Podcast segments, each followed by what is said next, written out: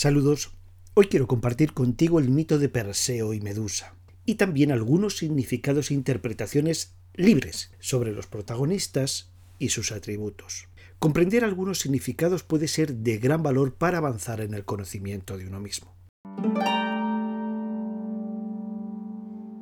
El mito nos cuenta que Acrisio era rey de Argos y fue al oráculo para consultar sobre su heredero al trono. No tenía hijos varones. Tenía una única hija llamada Danae. El oráculo pronosticó que a Acrisio lo mataría ¿quién? Su nieto. Nieto que todavía no había nacido. Acrisio entonces intenta que la revelación del oráculo no se cumpla y encierra a su hija en una sala subterránea reforzada con bronce. Paramos aquí la narración del mito y comienzo con algunas interpretaciones. Recuerda que las interpretaciones son infinitas. Con un mito es una equivocación, a mi modo de ver, decir ya lo he entendido todo, ya abarco todo su significado.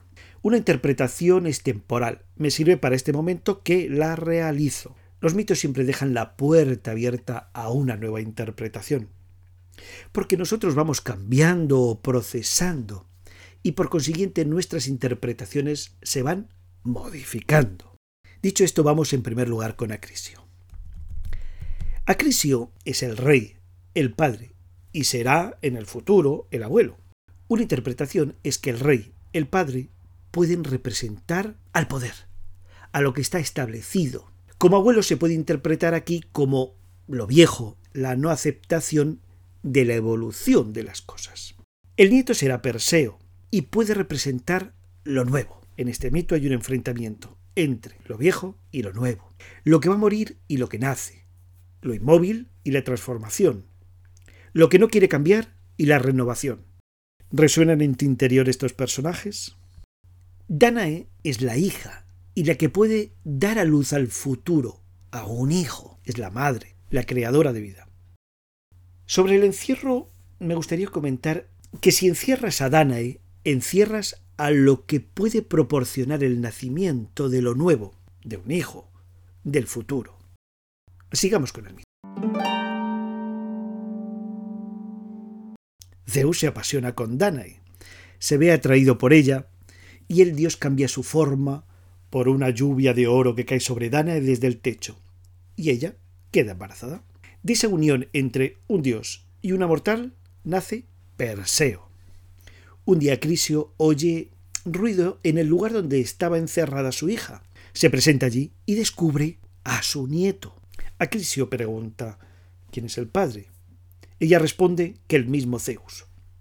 Al enterarse Acrisio de la existencia de Perseo, mete a su hija y a su nieto en un cofre o caja de madera y lo lanza al mar. Vamos con algunas interpretaciones de este fragmento. Danae se queda embarazada en esa unión con una divinidad, unión de una mortal y un inmortal, y de esta unión o esta unión creará a un héroe. Danae está encerrada, pero no para Zeus. Para esta divinidad, Danae no está oculta y puede llegar a ese rincón o sala donde fue encerrada. Perseo es el hijo, lo nuevo que se enfrenta a lo viejo, es el nieto. Será el héroe que representa, o sí, que representa al cambio con su lucha titánica. ¿Resuena este personaje en tu interior? Sobre la caja de madera y el mar, bueno, Acrisio intenta alejar la posibilidad de lo nuevo en una caja de madera y su lanzamiento al mar. Acrisio por otra parte, oculta lo que no quiere. También lo intenta alejar y que muera en las profundidades del mar. Sigamos con el mito. La caja con el amparo de Zeus llegó a la isla de Sérifos. Allí, Dictis dio cobijo a Danae y a Perseo. Perseo va creciendo y Polidectes, hermano de Dictis y rey de Sérifos, se enamora de Danae y claro, intenten casarse con ella. Danae no quiere ese matrimonio. Perseo tampoco lo quiere. Polidectes quiere separar a Perseo de su madre porque es una molestia. Y de una manera despreciable, Polidectes dice a Perseo que se va a casar con una princesa y que sus súbditos, bueno, claro, llevarán regalos. Perseo dice que si se casa con esa princesa, le regalaría la cabeza de Medusa. Ahí Polidectes, claro, ve el cielo abierto y dice a Perseo que le traiga esa cabeza de Medusa. Porque si a Medusa, y esto era conocedor Polidectes evidentemente, si a Medusa la mirabas a sus ojos, te convertías en piedra. Vamos con algunas interpretaciones de este fragmento. Sobre el camino del héroe. Bueno, aquí me gustaría comentar que Perseo se encuentra con resistencias, impedimentos y retos en su vida. Por ejemplo, no es aceptado por su abuelo, permanece encerrado con su madre en su comienzo de vida, es lanzado con su madre al mar para que desaparezca, bueno, para que desaparezcan los dos. Perseo quiere impedir este engaño de Polidectes. Claro, estas dificultades hacen que Perseo inicie su camino de héroe, camino en el cual también tiene ayudas. Por ejemplo, Zeus ayuda a que la caja en la que se encuentran Dana y Perseo, que fue lanzado por Acrisio al mar, llegue bien a la isla de Sérifos. Me gustaría hablar ahora sobre convertirte en piedra. Medusa con su mirada transformaba a los hombres en piedra. ¿Qué te transforma en piedra en tu vida cotidiana? ¿Qué te ha convertido alguna vez en estatua? Una interpretación es que si me quedo petrificado, me detengo, no tengo movimiento. Claro, ni en un sentido ni en el otro. No hay proceso, no hay desarrollo. Me detengo. Sigamos con el mito. Atenea y Hermes quieren ayudar a Perseo en su empresa de acabar con Medusa. Atenea le regala un escudo pulido y Hermes le regala una hoz o espada. El escudo le servirá para utilizarlo como espejo y poder reflejar la imagen de Medusa y la hoz, por otra parte, para cortar la cabeza de Medusa. Vamos con algunas interpretaciones de este fragmento. La mirada de Medusa es penetrante, aterradora, y te convierte en piedra, que me ha dejado petrificado en mi vida. Por tanto, Medusa puede representar a lo que me aterra, al temor, al pánico, al miedo intenso. Es la alegoría de un monstruo interior, mm, de nuestra, eh, de nuestra propia oscuridad. Todo eso que inmoviliza y angustia. Todo lo que si miro directamente es excesivo para mí y no lo puedo soportar. Por tanto necesito el escudo de bronce. El terror, el espanto y sus amenazas pueden convertirme en piedra y dejarme sin movilidad. La cabellera de Medusa está formada por numerosas serpientes. Una interpretación que de esa cabeza salen pensamientos oscuros y amenazantes. Me gustaría comentar ahora algo sobre el escudo de bronce. Atenea suministra a Perseo un escudo pulido de bronce. El escudo le servirá como espejo y poder ver la imagen de Medusa reflejada, y la hoz para cortar la cabeza de Medusa. El escudo protege y aísla del adversario en el combate. Enfrentarse a Medusa directamente te convierte en piedra. Algunas ayudas divinas vendrán muy bien.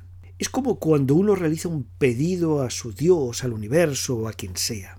También recibirá más tarde ayuda de las ninfas. Enfrentarse a una gran fuerza o a un gran temor sin ayudas es verdaderamente complejo. El escudo me permite ver desde otro ángulo, desde otro enfoque, algo que si miro directamente es excesivo y no lo puedo soportar. Es mm, lo que hacemos al poner un ejemplo o que el protagonista del temor sea otra persona y no yo.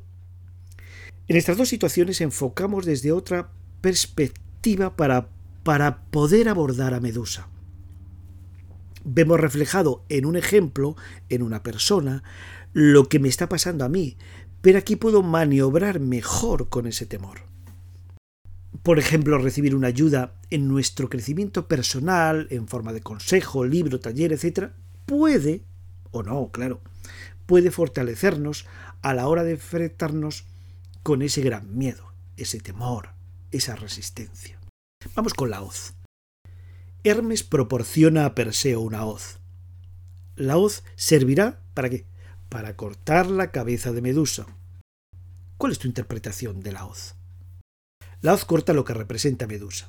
Si Medusa representa para ti el temor, entonces la hoz cortará al temor. Decapitar a Medusa es decapitar a esa monstruosidad interna. Sigamos con el mito. Perseo llegó a los límites del Hades donde se encontraban las grallas. Estas ancianas solo tenían un ojo y un diente que compartían entre ellas. Las grallas eran hermanas de las gorgonas. En un momento en el que las grallas estaban pasando el ojo y el diente, Perseo los agarra y dice a las grallas que entregará el ojo y el diente cuando le revelen el camino que conduce a las ninfas. ¿Qué tenían las ninfas que interesaba a Perseo? Pues tenían las sandalias de Hermes, un zurrón o saca. ¿Para qué? Para poder meter la cabeza de Medusa y el casco de Hades, que hace invisible al que se lo pone. Vamos con algunas interpretaciones de este fragmento. Me gustaría comentar sobre las grallas. Perseo se desplaza hasta los límites del Hades, en los confines del inframundo, donde están las grallas. Interpreto que es una zona de descenso, una interpretación personal. Es una zona de descenso y una zona oscura de nuestro interior. Estas, o sea, las grallas, cierran el camino que conduce a las gorgonas. A su vez, conocen el camino que conduce a las ninfas. Sin duda son un impedimento para llegar a Medusa. Perseo tiene que aprovechar el momento oportuno, estar atento al breve instante en el cual se están pasando el ojo, y el diente también, claro, para poder apoderarse de ellos y luego negociar. Ahora me gustaría comentar sobre las sandalias aladas. El dios Hermes o Mercurio en la mitología romana utilizaba unas sandalias aladas. Para este mensajero de los dioses, las sandalias aladas son un distintivo. Aquí las ninfas suministran a Perseo unas sandalias aladas para que pueda elevar su cuerpo, elevar todo su ser y poder enfrentarse a las gorgonas y al resto de peligros. Estas sandalias forman parte de las ayudas que recibe Perseo. La mirada de Medusa te convierte en un ser de gran densidad, te convierte en piedra. Las sandalias, por otra parte, te sutilizan y elevan. El zurrón permite guardar la cabeza de Medusa y utilizar su poder en los momentos de necesidad y peligro, porque esta cabeza dará poder a Perseo. Sobre ese casco, me gustaría comentar que este casco o yelmo de Hades proporciona la invisibilidad. ¿Qué significado tiene para ti ese casco? Si Perseo se hace invisible, podrá realizar mejor su misión. El casco de Hades permite el desplazamiento por el mundo de los muertos, de las sombras, en definitiva por el mundo de lo desconocido. Continúo con el mito. Perseo tomó todas estas ayudas. Claro, ya contaba con ese escudo y esa hoz. Bueno, pues ahora también se le unen las sandalias, el zurrón, el casco. Y así llegó al lugar donde se encontraban las gorgonas, las tres gorgonas, que una de ellas era Medusa. Las tres gorgonas estaban dormidas, y a Medusa la veía en el reflejo de su escudo. No quería mirarla para no quedar petrificado, y con la ayuda del escudo que hacía de espejo, logró cortar la cabeza de Medusa con la hoz, y la guardó en su saco. Del cuello cortado de Medusa salieron Pegaso y Crisaor. Pegaso es un caballo alado y Crisaor un gigante con una espada de oro. Pegaso y Crisaor salieron fruto de ese encuentro que tuvieron Medusa y Poseidón, Poseidón el dios de los mares. Las gorgonas son tres. Perseo cortó la cabeza de una de ellas, de Medusa. ¿Pero qué hicieron las otras dos gorgonas? Salieron detrás de Perseo. Pero no lograron atraparlo porque él se ayudó de su casco, se hizo invisible y se ayudó también de las sandalias aladas que le proporcionaron una rápida huida. Vamos con algún comentario. Sobre decapitar a Medusa. Al decapitar a Medusa me hago con el poder de toda esa energía o fuerza retenida en ese terror de mis profundidades. Saco a la luz el poder de Medusa y lo utilizo para mi beneficio. Al dirigir la mirada sobre mí mismo, al focalizar la atención sobre esa cara oculta o sombras de mi existencia, puedo quitar el velo de los personajes internos que silencio o que me pasan inadvertidos. Ahora bien, necesito la ayuda de mi atención, la ayuda de mi autoobservación para poder mirar esa cara oculta o sombra. Mirar hacia ese abismo interno donde se encuentra mi medusa es despertar ese Perseo que llevo dentro, como también esa Medusa está en mi interior. Quitar esa cabeza a Medusa me dará fuerza y ser más dueño de mí mismo. Sobre la invisibilidad y el vuelo, me gustaría comentar que la invisibilidad la proporciona el casco y el vuelo las sandalias. Una interpretación de hacerte invisible es hacer invisible a mi yo, que mi yo calle para no ser visto. Las sandalias, por otra parte, proporcionan eh, elevación, sutilidad y velocidad. Una interpretación sobre las tres gorgonas es que representan a ese enemigo interior. Medusa es una gorgona. Enfrentarse con Medusa es afrontar mis temores profundos. Continúo con el mito. Perseo emprendió el camino de regreso a la isla de Sérifos, donde se encuentran su madre Hipólidectes, ese pretendiente no querido, ni por Danae ni por Perseo. En un momento de ese viaje de regreso, Perseo se encuentra a una mujer encadenada en una roca. Es una bella muchacha. Su nombre es Andrómeda. Es hija del rey Cefeo y la reina Casiopea, que estaba a punto de ser devorada por un monstruo marino. El motivo fue que Casiopea, la madre de Andrómeda, dijo que era más bella que las Nereidas del mar. Esta soberbia enfadó a Poseidón, que era el padre de las Nereidas, y Poseidón mandó un monstruo marino para que acabara con Andrómeda, aunque fue su madre la que tuvo ese acto de arrogancia, al decir que era más hermosa que las Nereidas. Perseo, al ver a la joven princesa en la roca, lista para morir, mata al monstruo con su espada. Y una vez liberada Andrómeda, ella y Perseo se dirigen al palacio, y Perseo pide la mano de su hija al rey Cefeo. El padre dice que no puede ser porque está prometida con el rey de Tiro, quien llega al palacio también con su ejército y pretende librarse de Perseo. Perseo pide a Andrómeda que cierre los ojos. Saca del saco a Medusa y convierte en piedra a todos los que miraban. Perseo y Andrómeda se casan y juntos emprenden el camino de regreso hacia Sérifos. Vamos con algún comentario o interpretación libre. La cabeza de Medusa es utilizada como elemento de poder por Perseo. Aquel elemento terrorífico se ha convertido en un aliado del héroe. Por otra parte, volar permite observar desde las alturas. Tomar distancia de la dificultad es un elemento muy interesante en ese camino de desarrollo del héroe. También, al cortar la cabeza de Medusa, Perseo obtiene un plus de energía. Cuando resuelvo alguna eh, gran dificultad en mi vida cotidiana, me proporciona una gran fuerza o energía que puedo utilizar para resolver otras dificultades. Esa energía ayuda a Perseo a matar al monstruo, liberar a Andrómeda y volver volando a Sérifos. Continúo con el mito. Llegan los dos a Sérifos. Perseo quiere rescatar a Danae, su madre. Polidectes no se había casado con la princesa, era todo un engaño. Además, el rey seguía importunando a su madre. Entonces Perseo sacó la cabeza de Medusa del saco y convirtió a Polidectes y a toda su familia en piedra. Después abandona Sérifos y Perseo devuelve todos los elementos de ayuda que había recibido. Es decir, devolvió las sandalias, el saco, el, casco, etc. Y Atenea le entrega la cabeza de Medusa, que pasa a ser el elemento decorativo del escudo de la diosa Atenea. Y los dioses premian a Perseo con una vida feliz, ser rey de Tirinto y construir Micenas.